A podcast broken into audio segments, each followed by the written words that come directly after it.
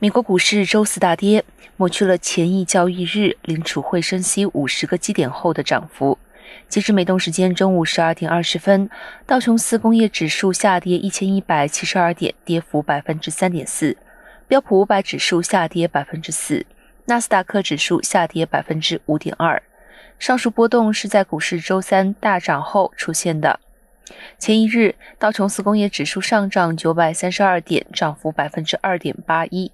标普五百上涨百分之二点九九，创下二零二零年以来的最大涨幅。